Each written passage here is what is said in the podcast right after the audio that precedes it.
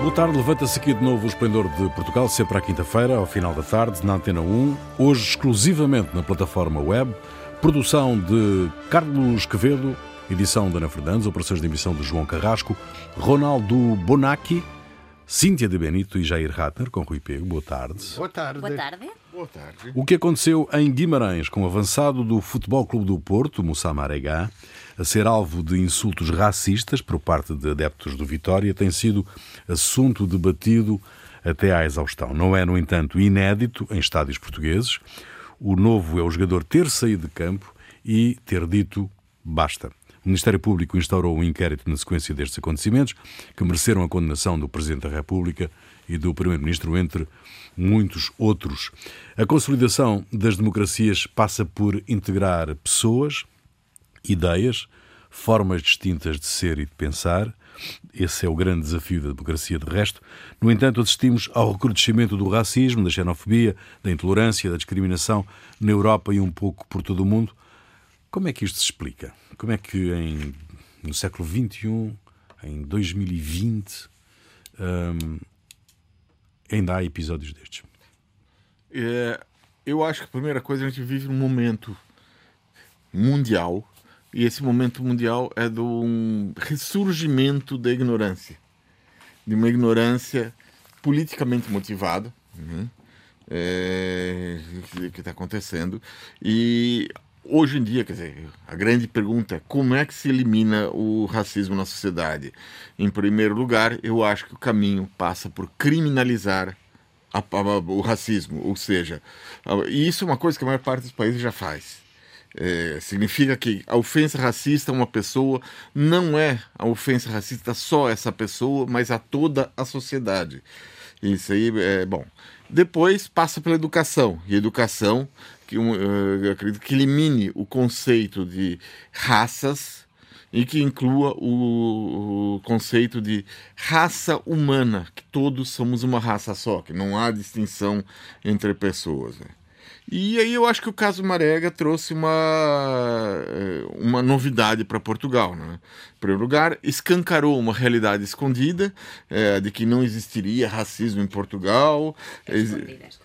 Escondida, realmente. É muito escondida. As pessoas falam, país de brandos costumes. Outra coisa que, que pessoas... não queramos acreditar, É, mas tá. eu não vejo que estivesse E- tal escondida. E sob esse chapéu aí de brandos costumes, aí então a, a- parece que esse chapéu permite esconder não só o racismo, mas muitas coisas é, que acontecem. Né? E é, atualmente essa e vive-se uma legitimação do racismo e a nível internacional. E muitas vezes a legitimação do racismo aparece em vários países em, naquela frase vamos abandonar o politicamente correto porque o atacar o racismo é o politicamente correto. Não racismo é crime a palavra tem que ser Não essa. é opinião, é crime. Eu acho que ainda há racismo porque há muito medo muita covardia. Não sei se a palavra diz a palavra bem. Sim. Mas há muita covardia e por isso ainda há racismo. Porque o racismo alimenta-se do silêncio da gente. Se Marega sai do campo, acompanhado pelos colegas da equipa, Sim, teria sido mais forte ainda. Devia Sim. ser máis forte, porque cando a xente grita insultos racistas, queramos ou non, a xente así na sociedade, e haberá por algún tempo, porque as, as solucións que tú estás a propor, como a educación, levan anos. Por tanto, aínda haberá xente racista. En cuanto o resto fique en silencio, porque eu non sou racista, por tanto, eu tamén non vou dizer nada, eu non quero problemas, non quero confrontação, então a xente que sofre este tipo de insultos fica sozinha. O facto de Marega ter saído sozinho é un bon exemplo.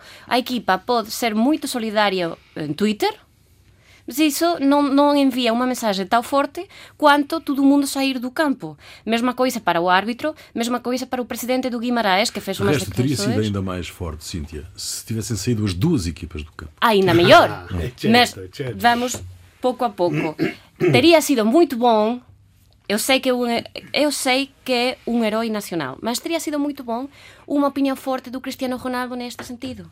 Teria sido mesmo bom, porque os adeptos do futebol neste país são muito importantes, são muito é muita gente que gosta do futebol neste país e começar por aqui, acho que teria sido muito bom. Enquanto ver gente que não fale, eh, vai continuar este, este tipo de episódios, infelizmente. Ronaldo. Bom, olha, eu, eu não gosto de futebol. Eu odeio racismo. Agora, as duas coisas juntas é um nojo a exponencial. Mas eu, desta vez, eu, eu concordo com Pinto da Costa. E o Pinto da Costa diz que mais que racismo é estupidez. Eu acho que um 20-30% de racismo que é ali na alma da média portuguesa e um 70-80% de estupidez. Isto não quer dizer minimizar, porque eu sempre disse que a estupidez pode ser mais perigosa que não a, a, a inteligência. É é um rebanho de ovelhas que vai atrás de quem grita mais forte, que diz qualquer coisa, mas se pode transformar tranquilamente in, un, in una matiglia de lobos que pode violar, bater, assassinar, linchar. então é uma besta muito, muito perigosa. mas eu quero dizer, se há democratas e pessoas inteligentes que gostam de futebol, mas me parecem como a polícia não da extrema-direita. Ou não há, ou se há, uh, são escondidas, têm medo de sair. Não sei. No estádio ali, se havia pessoas inteligentes e democratas, por que em vez de ficar calada ali a dizer olha os racistas que vergonha, tinham que gritar mais forte a dizer fora, fora, uh, que chamar a polícia para que fossem.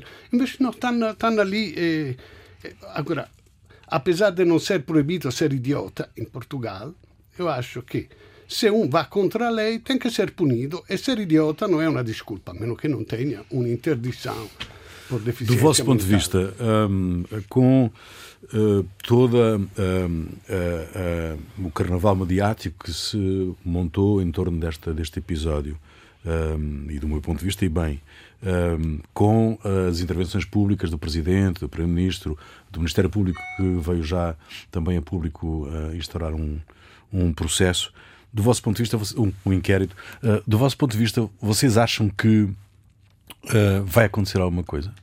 Isto é, aquelas pessoas vão ser identificadas efetivamente e vão ser punidas por aquilo que aconteceu? Se vai ser punida, eu não sei.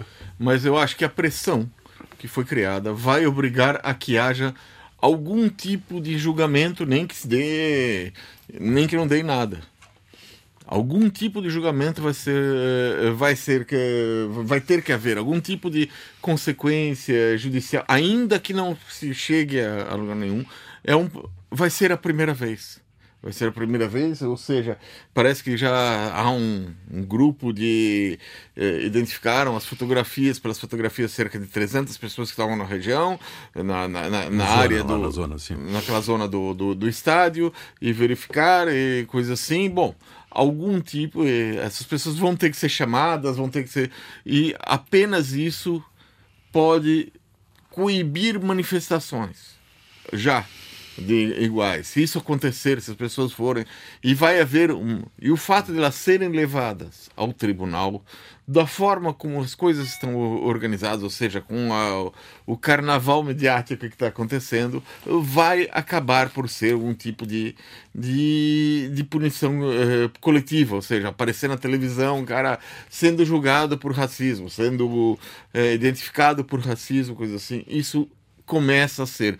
Não que vai resolver, uhum. não, que vai ser não. uma punição real, não, não, não sei se vai haver ou não, Eu... mas já isso expõe. O expor o caso é importante, porque não foi a primeira vez que foi feito isso nos estados portugueses. Uhum. Não surgiu do nada. Isso aí foi feito, foram feitos várias vezes. Há várias reclamações de, de outros jogadores, ao, é, alguns casos que se sabe, quando, sei lá, quando o Renato Sanches é, foi Sim, o é, Semedo também. O Semedo, há uma série de jogadores que já falaram, mas nunca houve essa repercussão.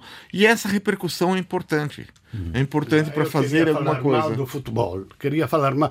Eu não, não digo como Pacheco Pereira, que diz que é um reservatório de violência. É com certeza um reservatório de violência, mas eu não sei bem se não esta violência. Pacheco Pereira, mas com certeza é um reservatório. É, é um reservatório, mas eu não sei se o futebol serve para descarregar a violência que tu acumulas durante a semana ou se serve para fomentar esta violência para isto ainda não percebi mas com Eu- certeza o futebol é um reservatório de violência Eu discordo dessa visão Eu de que também, seja reservatório. ok. Eu digo o seguinte: eu posso, dizer, eh, eu concordo que as que as claques são um reservatório de violência.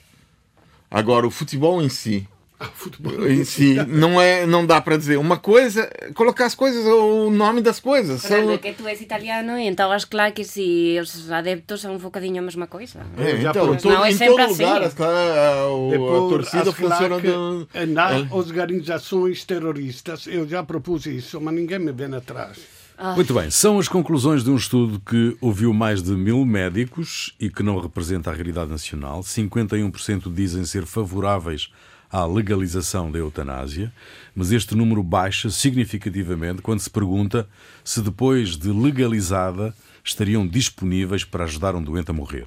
Dos 1.148 médicos que participaram neste estudo, 32% disseram ser contra e 17% não ter uma opinião definitiva. Oito dos médicos ouvidos neste estudo admitiram já ter ajudado doentes a morrer. Já ter ajudado doentes a morrer. De acordo com o autor deste estudo, o médico oncologista Ferraz Gonçalves, quem trabalha com doentes terminais, está menos disponível para praticar a eutanásia. Identificam alguma surpresa nestes resultados? No, io acho muito bom, acho tudo muito bom. Acho, acho, cioè, a lei prevê a despenalização da eutanásia, não é obrigatoriedade, cioè ninguém vai obrigar um médico a matar o velhinho que, que, que não tem. sup- Cioè, é, é, é um dos casos onde a objeção de consciência tem um sentido, por motivos religiosos, por motivos deontológicos, por qualquer motivo. Então, mas o problema é que haverá alguém que pode fazê-lo em determinadas condições.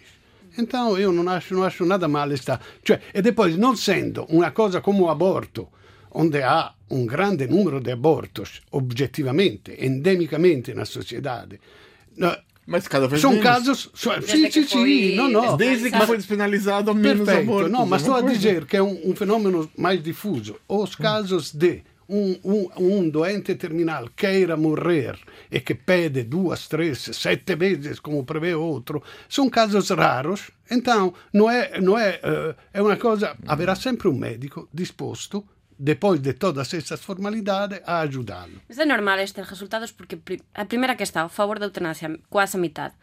Claro, porque responderon enquanto cidadaos. Agora, está o disposto a aplicala enquanto médicos a un men unha menor percentaxe. Por qué? Porque va contra os seus códigos que eles aceitaron cando uh, convertironse en médicos. e é normal... É só um problema Não, não, não. deontológico. Sim, é, é mesmo. Não, digo, é, se eu fosse me, eu sou concordo com Mas a não eutanásia. és, esta que mas não está. sei se ia ali a, a mexer o botão para matá-lo. Não, dizendo- não, não, Não não. sei se conseguia fazê-lo. Ou mesmo sendo favorável Mas é máis importante no caso dos médicos porque há uns códigos, um un juramento, que eles aceitam. Isso é super importante. Não darei é a um doente veneno e Exatamente. Juramento de Hipócrates. Bom, ah, E, e eu acho que e aí é muito mais complicado. Primeiro, é, voltando, não devem só, só colocar coisa no plano real. Não devem ser os médicos a decidir se a eutanásia deve ser legalizada ou não.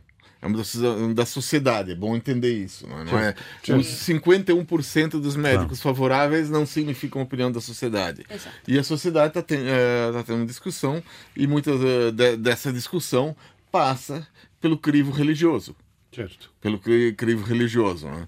É, por acaso, o, o- é, quem foi o presidente da, da Ordem dos Médicos falou que uma, uma coisa que eu achei é, completamente bom.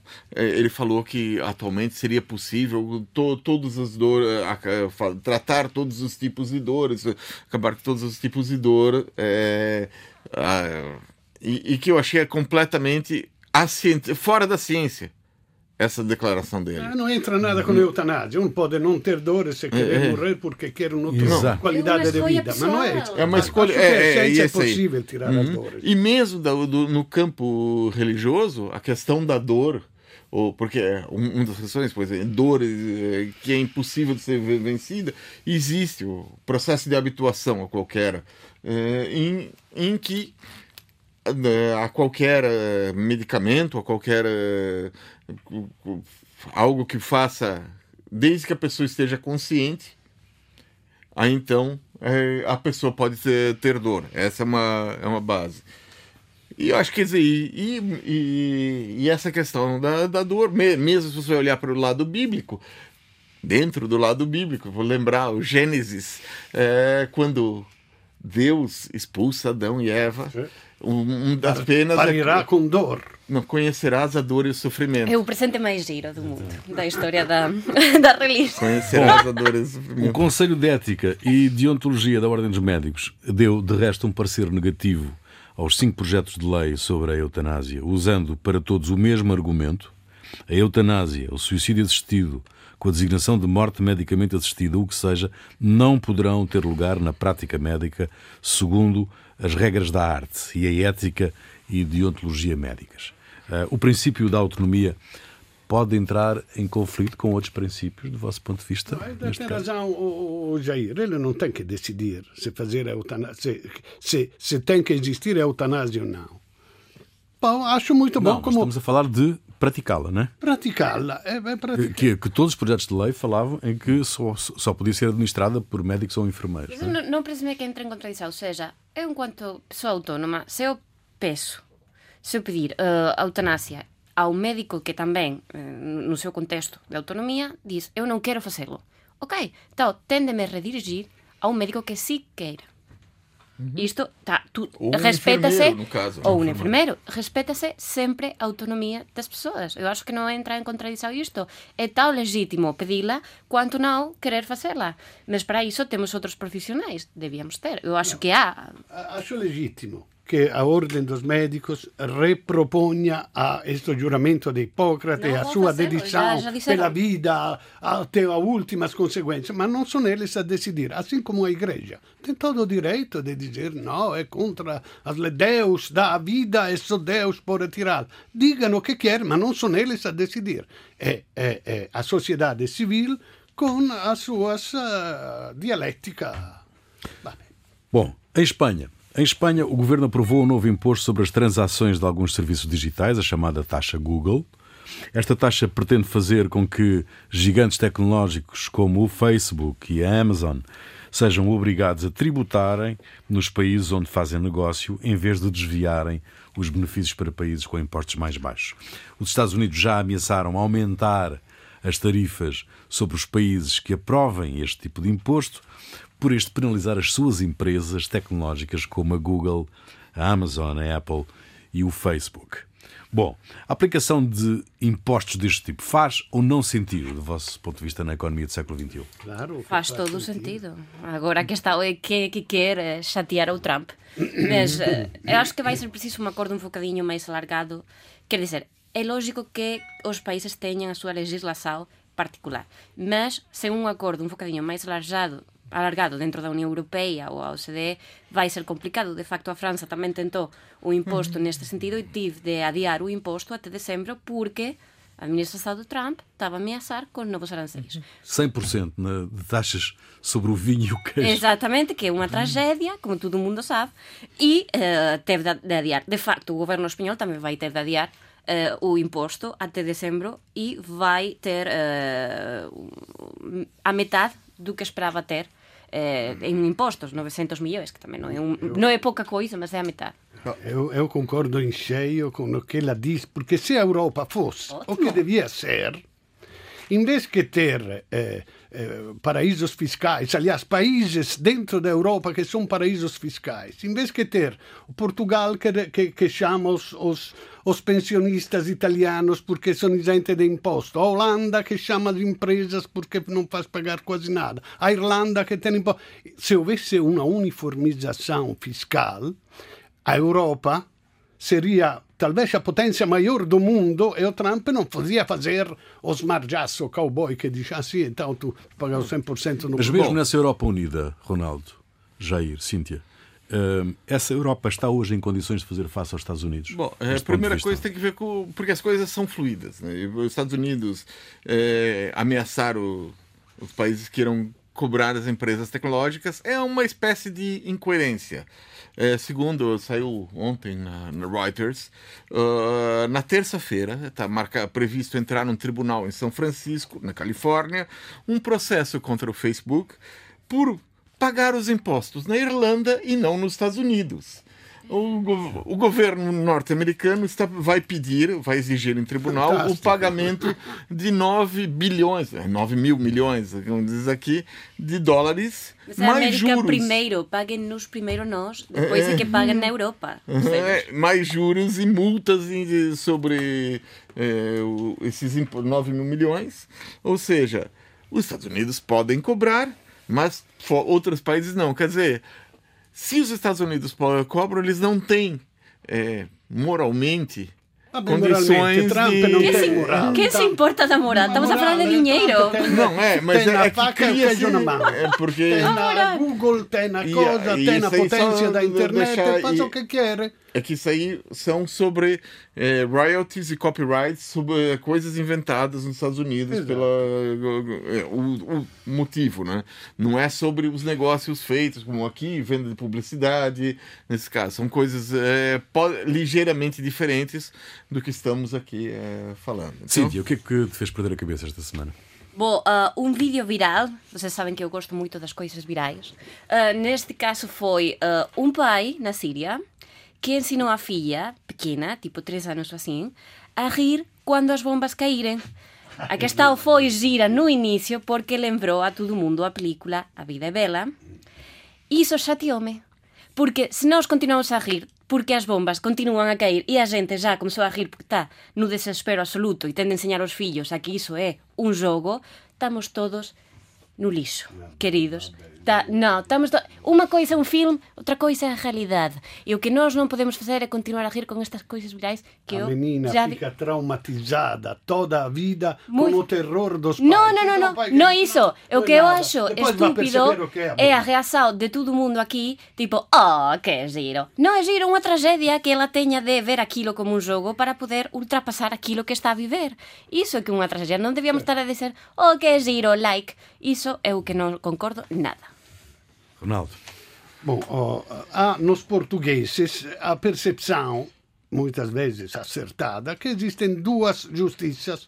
Uma para os ricos, que, que, que conseguem adiar, que com bons advogados, que há recursos e recursos, e, e os pobres, que em vez têm o, o advogado pago pelo Estado, que tem pouca motivação, e cuja intervenção muitas vezes é só pedir clemência ao juiz, e paga muito caro o, o crime que faz. Mas há uma categoria de ricos ainda mais privilegiados, que são aqueles processos de coima que o Banco de Portugal e o CMVM faz aos banqueiros, tipo Salgado, o, Correia, como se chama, e a, a, a Oliveira Costa e tal, que parece que na quase totalidade dos casos se, se arrastam de tribunal em tribunal, de recurso em recurso, até que não cai em prescrição.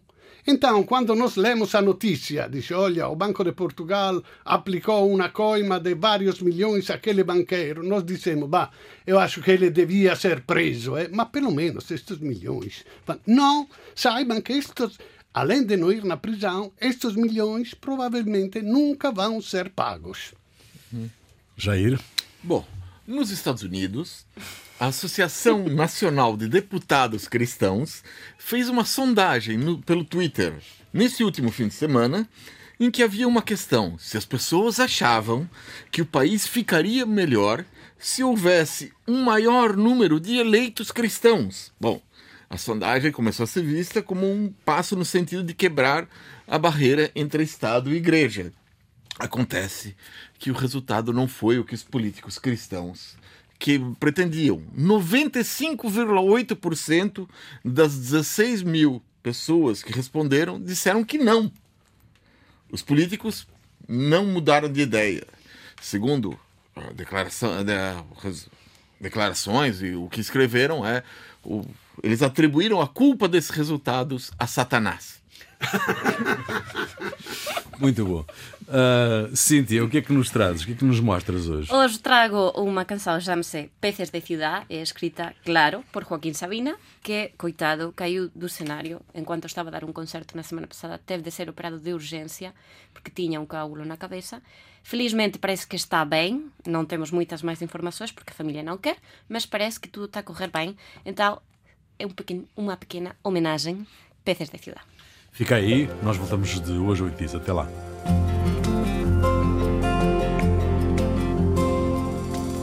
Se llamaba Landelón, el viajero que quiso enseñarme a besar el lagar de Austerlitz. Primavera de un amor amarillo y fugaz como el sol del de San Martín. Hay quien dice que fui yo la primera en olvidar cuando en un si bemol de Jacques Brel me perdí donde por Amsterdam.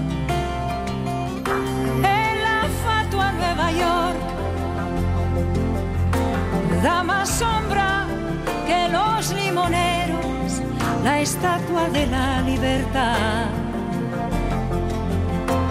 Pero en Desolation Road las sirenas de los petroleros no dejan reír ni volar. Y en el coro de Babel desafina un español. No hay más ley que la ley del tesoro en las minas del rey Salomón. Desafiando el oleaje sin timón ni timonel. Por mis sueños va ligero de equipaje sobre un cascarón de nuez, mi corazón de viaje luciendo los tatuajes de un pasado bucanero, de un velero al abordaje de, de, de un no te quiero querer. ¿Y cómo huir cuando no quedan islas para naufragar? Al país donde los sabios se retiran del agravio de buscar labios que sacan de quicio. Mentiras que ganan juicios tan sumarios que envilecen el cristal de los acuarios de los peces de ciudad que perdieron las agallas en un banco de morralla que nadan por no llorar.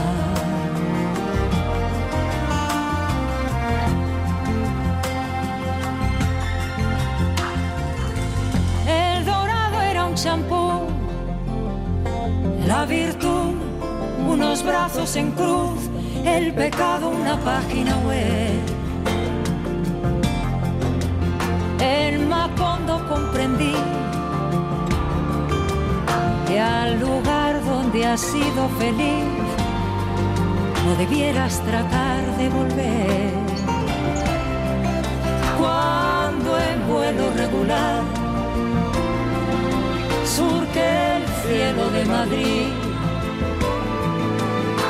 me esperaban dos pies en el suelo que no se acordaban de mí y desafiando el oleaje sin timón ni timonel.